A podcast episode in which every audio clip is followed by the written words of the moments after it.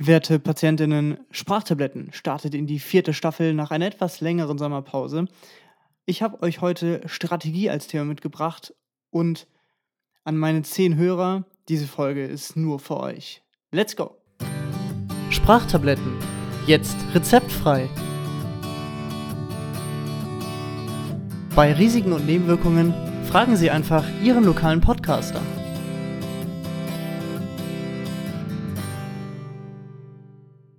Ja, die Sommerpause hat ein wenig länger gedauert und äh, falls ihr jetzt irgendwie so ein paar komische Hintergrundgeräusche hört, ich habe gerade eine schnurrende Katze auf dem Schoß liegen, deswegen, äh, ja, vielleicht hört man das irgendwie. Aber naja, wie dem auch sei, äh, es hat ein bisschen länger gedauert, bis ich wieder zurückgekommen bin, äh, was unter anderem irgendwie daran lag, ich hatte äh, Corona, ich war im Urlaub und ähm, ja, Arbeit halt, ne? Solche Themen. Allerdings muss ich auch dazu sagen, ich habe irgendwie so ein bisschen so ein kreatives Loch gehabt, sage ich mal, weil ich mich irgendwie nicht so wirklich dazu überwinden konnte, diese Folge hier aufzunehmen. Und das Ding ist halt bei mir immer folgendes, wenn ich Sprachtabletten mache. Ich habe halt immer ein paar Themen auf Halde und das war diesmal auch so. Ich hatte eigentlich direkt zum Sommerpausenbeginn ungefähr fünf Themen, die ich in der aktuellen Staffel besprechen möchte. Aber ich habe immer wieder so die Angst, dass ich irgendwann hier sitze und denke mir so, ja, scheiße, was für Themen mache ich jetzt? Deswegen habe ich das immer so ein bisschen aufgeschoben jetzt irgendwie dieses Mal, weil ich echt irgendwann Schiss habe und denke mir so, ja, worüber will ich denn quatschen? Und ja, dann ist es irgendwie ein bisschen länger geworden, aber das ist ja auch normal in so einem Schaffensprozess und äh, da liegt jetzt zum Glück noch nicht so der mega Druck drauf, jetzt was Neues zu releasen. Natürlich möchte ich euch trotzdem nicht hängen lassen. Wie gesagt, meine, meine zehn Leute, die das hören, ähm, ihr sollt natürlich trotzdem frischen Content bekommen. Und deswegen denke ich mir, starten wir schön mit Strategie. Ich habe ein paar tolle Notizen gemacht und ich würde sagen, wir starten direkt los. Was sagt Carlo? Bist du auch dabei? Ja, der macht sich gerade noch ein bisschen gemütlich hier auf dem Schoß. Und ich würde sagen, wir fangen einfach mal an. Und zwar chronologisch gesehen. Und zwar muss ich gerade so ein bisschen zurückdenken daran, was war denn so das erste Strategiespiel, das ich bewusst gespielt habe. Und ich glaube, die Antwort lautet Empire Earth. Ich weiß ehrlich gesagt nicht, sagt euch das irgendwas? Ähm, weckt das irgendwelche Erinnerungen? Empire Earth ist ein Echtzeitstrategiespiel und der erste Teil kam 2001 raus. Ich glaube, der zweite 2005 und dann gab es noch einen dritten. Äh, die Krux an dem dritten Teil ist, der war auf einmal ab 18. Warum auch immer, keine Ahnung. Ich glaube, damals war noch die Jugend Vorgaben noch ein bisschen strenger, aber ich denke mir so, selbst im ersten Teil haben die äh, Leute schon geblutet, wenn die irgendwie getroffen wurden von irgendwas. Deswegen keine Ahnung, was das jetzt sollte. Aber die ersten beiden Teile habe ich auf jeden Fall gespielt. Und ich erinnere mich auch noch, ich habe das Spiel damals über einen Kumpel kennengelernt, der äh, ja sehr, relativ viele Strategiespiele gezockt hat. Der hat auch irgendwie Stronghold und sowas gespielt, weil der auch so ein Mittelalter-Fan war und damit konnte ich persönlich nie so viel anfangen, aber was mich bei Empire Earth direkt gefreut hat, war dieses Epochenhafte. Also, dass man wirklich in der Steinzeit anfangen konnte und irgendwann dann im futuristischen Zeitalter mit Max rumgeballert hat. Das war eigentlich ganz cool. Und man kann natürlich auch sagen, man möchte nur in der und der Epoche spielen und so. Und ja, das sah natürlich damals für die damaligen Verhältnisse, weiß ich nicht, ob das damals schon gut aussah oder so, heute sieht es auf jeden Fall richtig Horror aus. Also, das ist natürlich klar, äh, Anfang 2000er PC-Spiel ist jetzt nicht das Gelbe vom Ei.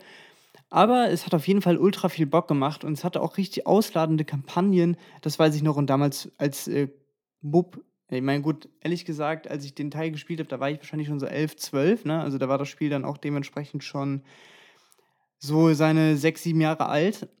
Und trotzdem fand ich das super schwer, weil damals war ich äh, noch nicht so strategisch begabt, wie ich es heute bin, sage ich mal. Und ja, da hat mich das schon ein bisschen vor seine äh, vor Herausforderungen gestellt. Spielprinzip ist eigentlich relativ simpel. Man hat seine Basis, sein Kapitol und ähm, muss halt seine Bürger rausschicken und kann neue Bürger kreieren, die dann für ein Gebäude bauen oder Ressourcen abbauen und die dann immer wieder zum Kapitol tragen.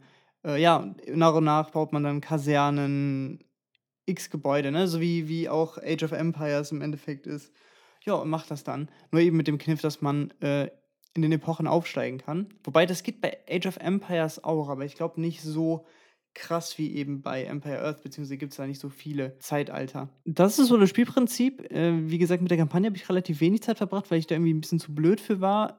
Aber ich habe sehr viel mit diesem Scharmützelmodus romantiert. Das war halt einfach, man fängt auf einer Map an, hat sich vorher sein Volk ausgesucht und dann legt man einfach los.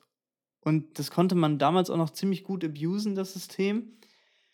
Ähm, es gab natürlich Cheats, Die habe ich äh, bei Empire Earth 2 vor allem sehr viel benutzt. Es gab irgendwie Loot Monkey, da hat man, glaube ich, immer 10.000 von jeder Ressource bekommen. Das waren, glaube ich, irgendwie Gold, Erz, Öl, gab es später noch, Salpeter und so. Das kam dann immer. Je zeitlicher man fortgeschritten war, desto mehr Ressourcen gab es natürlich. Und es gab noch irgendwas anderes, ich weiß gar nicht mehr, wie der äh, Cheat hieß. Damit konnte man ähm, Gebäude sofort bauen. Ja, gut, äh, Singleplayer habe ich halt gecheatet, okay, who cares, ne, irgendwie hat für mich damals halt mehr Spaß gemacht, was aber noch viel geiler war, was ich immer exploitet habe, war die Diplomatie-Geschichte. Und zwar bin ich mal auf der Map gegangen mit irgendwie drei Computergegnern oder so. Da habe ich mir eine fette Armee aufgebaut, dann bin ich mit dieser gesamten Armee zu meinem Verbündeten in die Stadt gefahren und habe da rumgestanden, da habe ich ihm einfach den Krieg erklärt. Ja. Da wurde er natürlich nach allen Regeln der Kunst auseinandergeschossen. Hat er nicht so viel zu sagen können tatsächlich. Und äh, das, das war dann immer so mein Ding. Was ich aber auch ganz cool fand, was ich gerne gemacht habe, war, sich so coole Städte aufbauen. Man konnte zum Beispiel Stadtmauern bauen und äh, Wachtürme und sowas. Und da habe ich immer schön meine ganzen Gebäude eingezäunt und mir dann so Straßen gebaut, wo dann die Autos lang gefahren sind. Also eigentlich fahren das ja nur so Militärfahrzeuge und so, so wirklich ziviles Leben wie irgendwie bei SimCity oder sowas gab es da halt nicht. Und ja, das, das war dann auch noch so ein schöner Aufbauaspekt, dass man dann irgendwie so eine schöne Stadt dann später hatte. Das die ganzen Gebäude haben sich natürlich auch nach der Zeit dann mal weiter angepasst, wurden so modernisiert und sowas. Äh, das war immer ganz cool, hat auf jeden Fall Spaß gemacht. Das äh, war im Endeffekt mein, mein Beginn von, von so Strategie. Ihr seht schon, dadurch, dass ich auch gecheatet habe und so, war das halt irgendwie jetzt nicht so wirklich darauf ausgelegt, dass ich da großartig strategisch unterwegs bin und da komplizierte Taktiken irgendwie ausgedacht habe oder so. Es war tatsächlich immer so bei Empire Earth 1, da kann ich mich noch dran erinnern, wenn ihr eine große Armee hattet, sagen wir mal irgendwie 20 Infanteriesoldaten oder so, ihr konntet die nicht alle gleichzeitig auswählen. Man kann ja in den meisten Echtzeitstrategiespielen kann man so mit der Maus, die kann man ja klicken und dann zieht man so ein Fenster. Wie ähnlich auch wie, äh, wie bei Mac oder Windows, wenn ihr dann da einfach die Maus gedrückt halten und über dem Desktop irgendwas zieht, um was zu markieren. So hat das auch funktioniert, aber irgendwie war das Spiel halt dann noch nicht so weit, dass man alle Einheiten dann irgendwie markieren konnte, wie in späteren Spielen. Es ging dann in Empire Earth 2 zum Beispiel, ich schätze mal, es war einfach so eine Speicherbegrenzung, keine Ahnung, was weiß ich. Das ist mir auf jeden Fall immer negativ aufgefallen. Es ging nämlich immer darum, wenn ich dann meine Soldaten in die Transportschiffe gepackt habe, dann war das immer ein bisschen mühselig. Was ich später dann einfach gemacht habe, so ab Zweiten Weltkrieg-Zeitalter, ich habe einfach Atombomber gebaut, die sind dann rüber zum Feind geflogen, da hat es Bumm gemacht, dann war alles kaputt. Und die äh, Bürger haben lustige Geräusche gemacht. Also auch wenn die irgendwie gestorben sind, so, irgendwie so ganz komische, ganz krude Geräusche haben die so von sich gegeben. Was auch immer ganz cool war in Empire Earth 1 waren die Flakgeschütze. Da hat man da immer schön sich so eine Reihe von sechs Flakgeschützen aufgebaut. Und dann kam da so ein Flugzeug an und dann bam, bam, bam, wurden die alle einfach niedergeschossen. Da hatte der Gegner dann auch nichts mehr zu melden. Ähm, ich weiß auch ehrlich gesagt gar nicht, was für Schwierigkeitsgrad ich da gezockt habe. Ist auch relativ egal. Ich weiß aber nur, dass ich Empire Earth 1 von diesem besagten Kumpel, glaube ich, ungefähr drei Jahre ausgeliehen hatte. Und der mir immer gesagt hat: Junge, du hast noch mein Empire Earth 1. Ich so: Nee, habe ich nicht. Habe ich ihm natürlich trotzdem wieder gegeben. Ne? Also so bin ich ja nicht. Habe ich gesagt: Ja, klar, gebe ich dir zurück. War natürlich ein bisschen traurig, aber ich hatte zu dem Zeitpunkt, glaube ich, auch schon oder dann kurz danach Empire Earth 2 gekauft.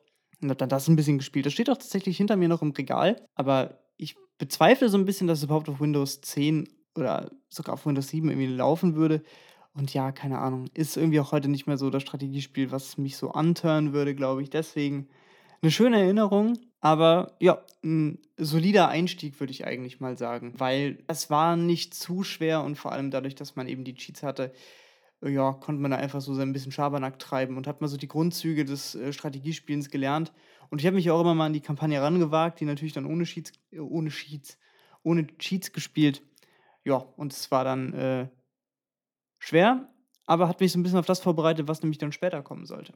Empire Earth war äh, von Activision, Blizzard, bis ich damit nur von Activision und ähm, ja, das war halt eher so ein bisschen der Nischenteil. Ich weiß jetzt nicht, wie viele Leute den gezockt haben, aber Age of Empires war da, glaube ich, immer so das Maß aller Dinge, weil das wird auch, glaube ich, sogar heute noch kompetitive Multiplayer gezockt. Deswegen ist das, glaube ich, immer so die Vorreiterreihe gewesen. Ähm, ob die jetzt auch von Activision war, weiß ich jetzt ehrlich gesagt gerade gar nicht. Ähm, Habe ich auch nie gespielt. Und das reihte sich so ein bisschen, glaube ich, ein mit ähm, ja, in die Riege von Warcraft 3 auch, was ja auch so ein bisschen Aufbau strategiemäßig ist, aber mit so einem Heldenansatz. Tschüss, Katze. Dann gab es natürlich damals noch äh, Genrevertreter wie StarCraft, äh, zu dem Zeitpunkt auch noch StarCraft 1 natürlich, wenn wir so 2001 in die Empire Earth 1 Phase denken. StarCraft 2 kam erst 2010 dann raus. Und natürlich auch sowas wie Command Conquer. Ähm, außer StarCraft, von den Spielen, die ich gerade aufgezählt habe, habe ich halt nichts anderes gezockt. So, ich habe immer mal so ein paar Game One-Beiträge damals gesehen. Und ja, ist halt äh, klassisches, meistens so Schere, Stein, Papier-Prinzip, ne? Ähm, das ist ja meistens so. Strategiespielen Einheit 1 schlägt Einheit 2 und Einheit 2 schlägt Einheit 3 und 3 schlägt halt 1 so, ne? Ihr wisst, ihr wisst, wie das System funktioniert, schätze ich mal. Und dann ging es weiter für mich in einen etwas anderen Teil, weil von der Echtzeitstrategie, was ja dann wirklich Empire Earth war, wie auch Age of Empires und Co., ist halt wirklich Spiegel los und dann wird Basenbau betrieben, Militär wird aufgebaut, zack rüber, Feind kaputt machen. Ne? Das ist halt die klassische Echtzeitstrategie, Echtzeit- und Aufbaustrategie. Und dann gibt es noch äh, die rundenbasierte Strategie. Und da ist ein Vertreter bei mir ganz, ganz hoch im Kurs. Und das ist auch etwas, das habe ich schon in der ersten Staffel mit Kevin besprochen. Das sind die Heroes of Might Magic Spiele. Und ich weiß, dass viele Leute sagen, dass Heroes of Might Magic 3 der beste Teil der Reihe ist. Und ich bin noch davor, das mal in Erfahrung zu bringen und es selber mal zu zocken, weil Kevin und ich, wir spielen gerade die Heroes 7 Kampagne durch und haben gesagt, wenn wir Heroes 7 durchgezockt haben, dann wollen wir uns einmal Heroes 3 angucken, da mal irgendwie ein bisschen Scharmützel spielen oder so und mal rausfinden, ob wir das wirklich besser finden würden als Heroes 5, was immer noch unser absoluter Lieblingsteil und tatsächlich auch unser Einsteigerteil war. Das habe ich durch äh, den werten Niklas, der bei der Pokémon-Folge dabei war, nämlich entdeckt dieses Spiel. Das habe ich da mit ihm und einem Kumpel gezockt. Das habe ich, glaube ich, auch schon mal erzählt in der ersten Staffel, dass die mir da das Spiel gezeigt haben. Ich dachte am Anfang so, was ist das denn irgendwie? Ne? irgendwie da hat man da seine Völker. Das waren zu der Zeit waren das noch sechs Völker, ähm, weil Heroes 5 startet halt mit Nekromanten, Dämonen, ähm, Menschen quasi, Magiern, Dunkelelfen und Elfen so.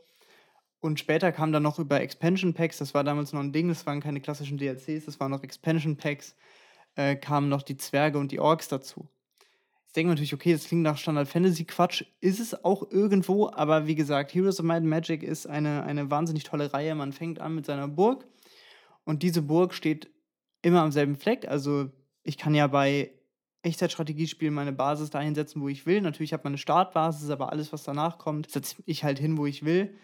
Das ging bei Heroes 5 nicht. Man hat mit seiner Burg angefangen, die wurde immer weiter ausgebaut. Die hatte dann irgendwie 34 Auf Ausbaustufen ungefähr. Und man konnte halt pro Runde, also es war in Wochen gegliedert, in Tage und Wochen gegliedert, konnte man an einem Tag konnte man halt eine gewisse Distanz laufen mit einem Helden. Diese Distanz, die man laufen konnte, konnte man dann durch Skills wie Landkunde steigern. Da hatte man, wenn man dann den dritthöchsten, also den höchsten Skill von Landkunde hat, das war der meisterliche Landkunde, das war quasi erst einfache, dann fortgeschrittene und dann meisterlich, konnte man auch die Distanz, die man laufen kann, um bis zu 30 Prozent erweitern. Dann gab es halt noch viele andere Skills wie Glück, also zum Beispiel, dass eine Einheit, wenn sie angreift, Glück hat und dann extra Schaden macht oder dass Kriegsgeräte wie Ballisten oder sowas mehr Schaden verursachen man besser zaubern kann, mehr Mana hat etc. pp. Ne? Also man hatte quasi ein heldenbasiertes Spiel, hatte seine Burg dann als Basis, konnte dann Minen einnehmen, die einem Ressourcen gebracht hatte, um die Burgen aus, um die Burg weiter auszubauen, um dadurch neue Truppen zu erwerben. Man hatte sieben Truppenstufen. Äh, jede wurde natürlich dann immer besser, hatte andere Charakteristika, das dann nochmal aufgeteilt in die acht Völker, die es halt gab da war wirklich jedes Volk spielte sich auch einzigartig. Zum Beispiel die Orks, die hatten keine klassischen Zauber, sondern die hatten so Schlachtrufe und sowas. Das hat nochmal ganz anders funktioniert. Dann gibt es Völker, die waren eher darauf spezialisiert, sehr krass zu zaubern, wie zum Beispiel Elfen, äh, Dunkelelfen, die waren die einzigen, die Glück haben konnten beim Zaubern. Das war normalerweise nur normalen Angriffen, normalen Kreaturenangriffen, nicht mal Heldenangriffen vorbehalten und sowas.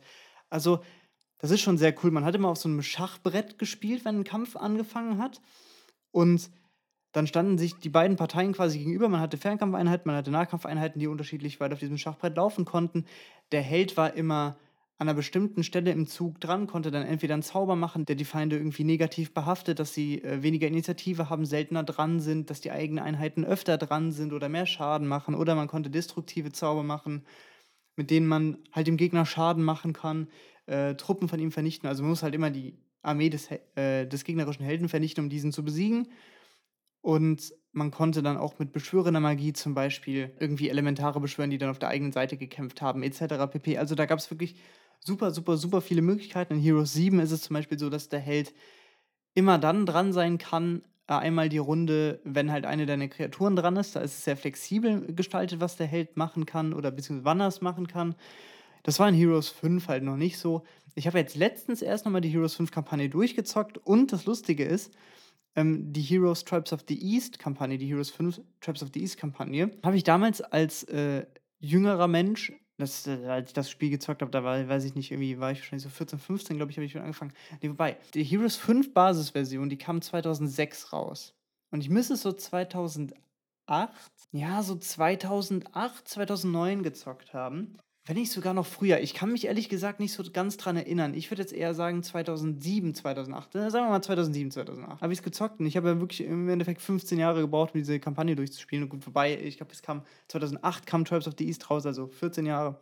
Ja, hab's jetzt endlich mal durchgezockt und äh, fand's geil. Wie gesagt, die Hauptkampagne von Heroes 5, das ist halt so ein bisschen doof an diesem Expansion-Ding. Ich weiß nicht, wie es ist, wenn man das heute über Ubisoft Play oder sowas runterlädt man hat halt immer, wenn man den Vanilla-Teil, also quasi die Basisversion von Heroes äh, 5, installiert hat, hat man eben nur die Kampagne von Heroes 5. Und wenn man jetzt Tribes of the East, also den aktuellsten Heroes 5 Teil, quasi das Expansion Pack installiert hat, dann hat man nur die Kampagne von Heroes 5 Tribes of the East drauf.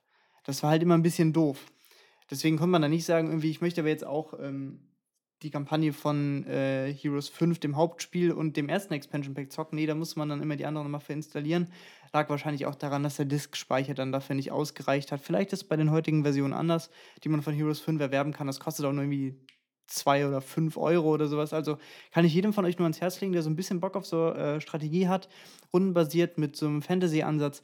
Sehr, sehr, sehr geil. Ihr merkt auch schon so viel Kram, wie ich davon irgendwie erzähle und so da ist auf jeden Fall eine große Leidenschaft drin und das ist wirklich so ein Ding, das sagen das sagt nicht nur ich, das sagt auch Kevin, das sagt auch Niklas. Heroes kannst du immer zocken. Also vor allem den fünften, wirklich, man kann zu jeder Tageszeit zu mir kommen und können sagen, ey Sascha, hast du Bock auf eine Runde Heroes 5? Ich würde sagen, jo, auf jeden Fall.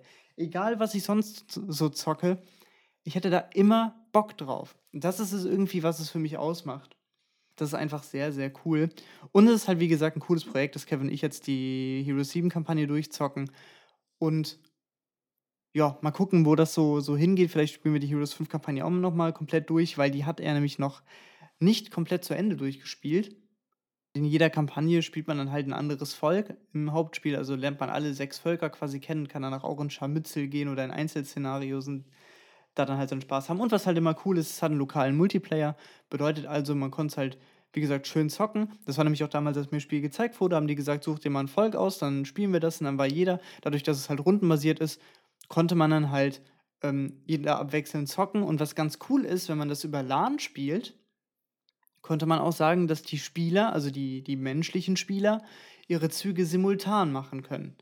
Das heißt, man musste nicht immer warten, bis der eine fertig ist, sondern konnte dann auch so zocken. Da habe ich auch mit einem anderen Kumpel, habe ich das so mal gezockt. Das war dann ganz angenehm. So viel dann zu Heroes 5, 7, äh, 6 habe ich auch mal kurz gezockt. Da gab es noch so ein Wasservolk, das sie leider aus dem siebten, für den siebten Teil rausgenommen haben. Das wurde dann aber über Mods reingepackt. Also die Modding-Community ist ziemlich aktiv bei Heroes tatsächlich auch. Und es gibt auch ähm, für jedes Heroes eine Punkt 5-Variante. Es gibt irgendwie Heroes 5.5. Da wurde noch ein bisschen was umgestellt und die soll auch deutlich schwerer sein. Hätte ich eigentlich auch mal Interesse dran, mal die zu zocken. Ähm, müsste ich mal gucken, ob mein PC das schafft, weil er nicht der performanteste ist. Aber ja, sonst äh, mich das auch nicht auf niedrigeren Grafikeinstellungen zu spielen. Müsste ich mir vielleicht mal angucken. Jetzt habe ich soweit eigentlich nur noch vier, ja, okay, nur noch, ne? Also wir sind gerade mal mit zwei durch. Ich habe noch vier Titel auf der Liste und dann so ein bisschen was Allgemeines. Ich möchte einen Titel mal ganz kurz abhaken, der mich immer angefixt hat, aber ich bin halt ein Sony-Kind. Ich habe keine Xbox-Konsole. Und das ist Halo Wars gewesen. Halo Wars vor allem, weil Simon von Rocket Beans, bis du damals halt noch Game One, so richtiger Fan davon war und der hatte auch auf ähm, GameOne.de damals ganz viele Sachen hochgeladen, irgendwie, wo er einfach mal ein bisschen Halo Wars zocken. Das kann man auch heute noch finden. Die Videos heißen Game One Line, also wegen Online, Wortspiel, haha. Und äh, die werden, die wurden irgendwie mal von so einem Game One-Archiv oder sowas, wurden die mal gere also auf, auf YouTube nochmal hochgeladen halt. Da ähm, kann man sich das mal angucken und er ist halt so Feuer und Flamme dafür, hat irgendwie super viele Partien gespielt. Ich fand, das sah auch sehr cool aus. Es war halt dadurch, dass es ein Konsolen Strategiespiel war relativ simpel gehalten. Man muss das ja auch alles mit dem Controller dann irgendwie steuern können. Es war halt auch klassische Schere, Stein, Papier-Prinzip etc., Basenbau, äh, dies, das. Aber es sah irgendwie immer ultra cool aus. Und ich habe mir das gerne angeguckt. Hätte es, wie gesagt, selber gerne gespielt. Halo Wars 2 soll ein ziemlicher Reinfall gewesen sein, leider. Aber gut, ähm, ist jetzt nicht so, dass ich irgendwie der Halo-Serie sehr verbunden bin oder irgendwie sowas. Ich habe zwar mal Halo 3 und sowas gezockt, aber also ist jetzt nicht irgendwie, dass mich Halo so interessiert hat, dass ich dann gesagt habe, ich möchte gerne dieses Spiel spielen, sondern ich wollte das Spiel spielen, weil es cool aussah und ich mir das sehr gut hätte vorstellen können.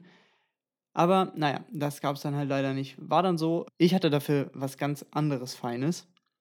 Und zwar, wo wir jetzt eh schon in der Konsolenecke sind, würde ich sagen, machen wir da auch mal kurz den Schlenker hin. Ich habe es schon mal angekündigt als einen der größten Nischentitel. Das war auch, glaube ich, in der Folge, wo Kevin das erste Mal mit dabei war. Irgendwie Spiele, die uns bewegten, war das, glaube ich. Und ja, das ist Ruse. Ruse, Englisch für List, was auch ziemlich gut beschreibt, was dieses Spiel macht. Es ist ein Echtzeitstrategiespiel, das im Zweiten Weltkrieg angesiedelt ist, für PC und äh, Konsole eben erschienen. Es ging im Endeffekt darum, man hatte quasi an einem ja, Kriegstisch gestanden, wo quasi eine große Karte aufgedeckt war. Und dann hat man so seine Operationen gestartet. Und diese Karte war immer in Sektoren eingeteilt. Und man hatte Listen, die sich mit der Zeit immer weiter aufgefüllt haben. Also das ist dann immer so ein Timer gelaufen, da hat man nach, weiß ich nicht, zwei Minuten oder so immer eine neue List bekommen. Diese konnte man auf einen Sektor anwenden. Man konnte auch bis zu zwei Listen in einen Sektor äh, packen. Und die haben halt verschiedene Boni gebracht. Zum Beispiel Tarnnetz hat die Gebäude, die in dem Sektor waren, ähm, verdeckt, was immer ganz wichtig war, vor allem auch Multiplayer, den ich jetzt nicht gezockt habe, ich habe mir genug Multiplayer-Videos angeguckt, um das gut beurteilen zu können. Ähm, immer sehr wichtig war, um eben nicht von Artillerie beschossen zu werden und dann da irgendwie dadurch seine Wirtschaft zu verlieren. Oder sowas wie Blitz, damit sind dann alle Einheiten in dem Sektor schneller gefahren. Dann gab es noch Fanatismus, dadurch haben die Einheiten sich nicht zurückgezogen auf einem bestimmten Schadenslevel, sondern sind bis zum Tod quasi im Kampf geblieben. Terror hat genau das Gegenteil bewirkt, dass Truppen sich schneller zurückgezogen haben. Das war dann halt, um den Gegner zu verdrängen. Ja, all, alles Mögliche. Und ähm, man hatte natürlich auch so einen Fog of War, aber der war nicht so, wie man es aus anderen Spielen kennt, dass man einfach einen Teil der Map nicht sehen kann, sondern man konnte immer die gesamte Map sehen. Allerdings konnte man eben, wenn eine Einheit kam, bis sie im Sichtfeld einer, einer Einheit war, konnte man eben nicht sehen, was es für eine ist. Also man hat nur einen kleinen Chip gesehen, wenn es sowas wie eine Infanterieeinheit war oder ein Aufklärer oder so. Oder man hat einen großen ähm, Kreis gesehen, wenn es zum Beispiel ein Panzer war. Und dann gab es eine Liste, die hat quasi diese Chips umgedreht, dass man dann gedacht hat, ah, jetzt kommt er nur mit Infanterie, dann mache ich hier mal einen Flammenwerferpanzer, dann hat sich das Ding ja erledigt. Der Flammenwerferpanzer kann aber nichts gegen gepanzerte Einheiten ausrichten. Und dann zack, kommen sie in den Sektor rein und siehst, oh scheiße, das sind ja, äh, das sind ja Panzer und dann wird man eben so überlistet, ganz klassisch. Ein großes Feature, was da immer aufgetaucht ist, war die Scheinarmee, dass man irgendwie einen Scheinpanzer-Rush oder sowas angekündigt hat. Das war auch immer ganz groß in den Trailern drin. Da gab es viele, viele Möglichkeiten, um da halt eben zu spielen. Und es gab halt auch diesen Scharmützel-Modus, ähm, wo man auf Maps dann auf dem PC, glaube ich, mit bis zu acht Spielern spielen konnte. Auf der Konsole waren es nur maximal vier. Ich war eigentlich immer scharf auf die PC-Version, die hier war, war extrem hardware-hungrig.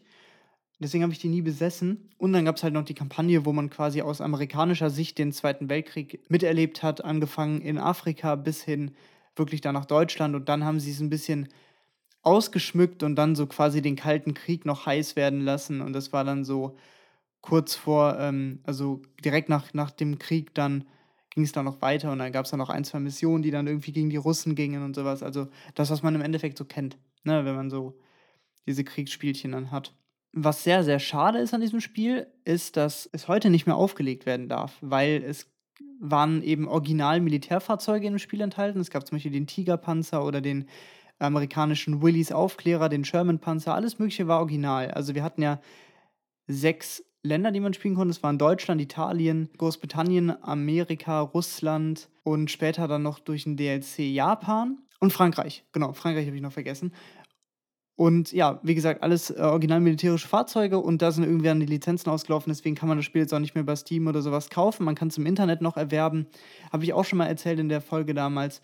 Und es ist halt heute ein bisschen teurer. Und was mich ein bisschen, äh, was ich immer noch ein bisschen schade finde, für mich immer noch ein bisschen in den Arsch beiße, ist, ich hatte es damals beim Mediamarkt bestellen wollen für PS3 und die haben mir aber das PC-Spiel bestellt. Da habe ich gesagt, nö, will ich nicht. Ich habe ja PS3 bestellt. Und dann stand das jahrelang da im Regal rum und ich habe es mir halt nie gekauft weil ich eben dachte, yo, ist halt die falsche Plattform. Und heute, es war nämlich irgendwie für 20 oder 15 Euro lag es halt im Regal rum und bei den heutigen Preisen von irgendwie 50 oder so, würde ich mal denken, scheiße, hätte ich damals mal gekauft, dann könnte ich es jetzt wenigstens noch zocken. Ich glaube, die Leute, die sich damals für Steam gekauft haben, können sie aber auch immer noch spielen, weil sie es halt eben zu der Zeit gekauft haben, als es noch ähm, verbreitet werden konnte. Als die Lizenzen eben noch nicht ausgelaufen waren. Genau, Ruse ist ein wirklich, wirklich, wirklich tolles Spiel. Ähm, jeder, der so ein bisschen auf gemächlichere Strategie steht, äh, kann es gerne zocken. Also, wie gesagt, ne, so ein Panzer ist jetzt nicht schnell, der fährt dann auch in Roos nicht schnell. Auf den großen Karten fahren die teilweise erst mal 'ne Minute aufeinander zu, bevor da irgendwie 'ne Action abgeht, ne? Also, das ist, ähm ja, das ist da so das Ding. Was ein bisschen schade war, war, dass es, obwohl in manchen Karten 'n Meer sichtbar war, es halt keine Marineeinheiten gab. Da wurde sich wirklich nur auf Boden und Luftkampf beschränkt. Fand ich jetzt okay. Ich hätte mir ehrlich gesagt immer wieder 'n zweiten Teil mal gewünscht, weil da hätte man noch einiges rausholen können aus der Formel. Aber ja, das war mir leider vergönnt und, äh, 'n zweiten Teil wird's wahrscheinlich leider nie geben. Ich hoffe immer noch 'n bisschen drauf, aber mal gucken, mal gucken. So, ich würde sagen, da ich jetzt erst mal 'n bisschen reinkommen wollte in das alles hier, schließen wir hier mal mit den Spielen der Konsolengeneration ab. Und ich habe ja, wie gesagt, noch 2 Titel auf der Liste und dann noch 'n bisschen was Allgemeines. Ich würde sagen, die machen wir dann mal in Part 2, weil da ist es dann 'n bisschen mehr PC-lastig. Das passt dann ganz gut. Wir haben mit PC-Spielen angefangen, sind mal kurz zur Konsole gewechselt. Ich habe, äh, übelst abgenerdet über, ähm, verschiedene Spielereien. Deswegen machen wir hier mal 'n kleinen Cut und im zweiten Teil 'n bisschen knackiger das Ganze noch mal halten. Ich will euch nicht direkt 'ne Ein-Stunden-Folge vor Latz knallen. Ne, da, äh, machen wir mal kurz Päuschen und dann mache ich gleich mit der Aufnahme weiter. Ihr genießt erst mal schön die erste Folge und freut euch hoffentlich auf den zweiten Teil, wo es auch um etwas komplexere Spiele noch geht und, ähm, um ein Spiel, das tatsächlich seit Folge 1 im Podcast irgendwie so 'n bisschen mit rumgeistert. Deswegen seid gespannt und ich freue mich auf euch, auf eure Rückmeldungen. Bewertet diesen Podcast auch gerne. Ähm, schreibt mir auf Instagram, schickt mir gerne Themenvorschläge. Dies, das. Ich bin offen für alles. Mehr oder weniger. Deswegen, ich freue mich auf eure Rückmeldungen. Abonniert mich auf Instagram, um nichts zu verpassen, zum Beispiel die nächste Sommerpause. Unter Sprachtabletten-Podcast. Und ich muss jetzt auch erst mal den Kater rauslassen. In dem Sinne, bis später. Haut rein.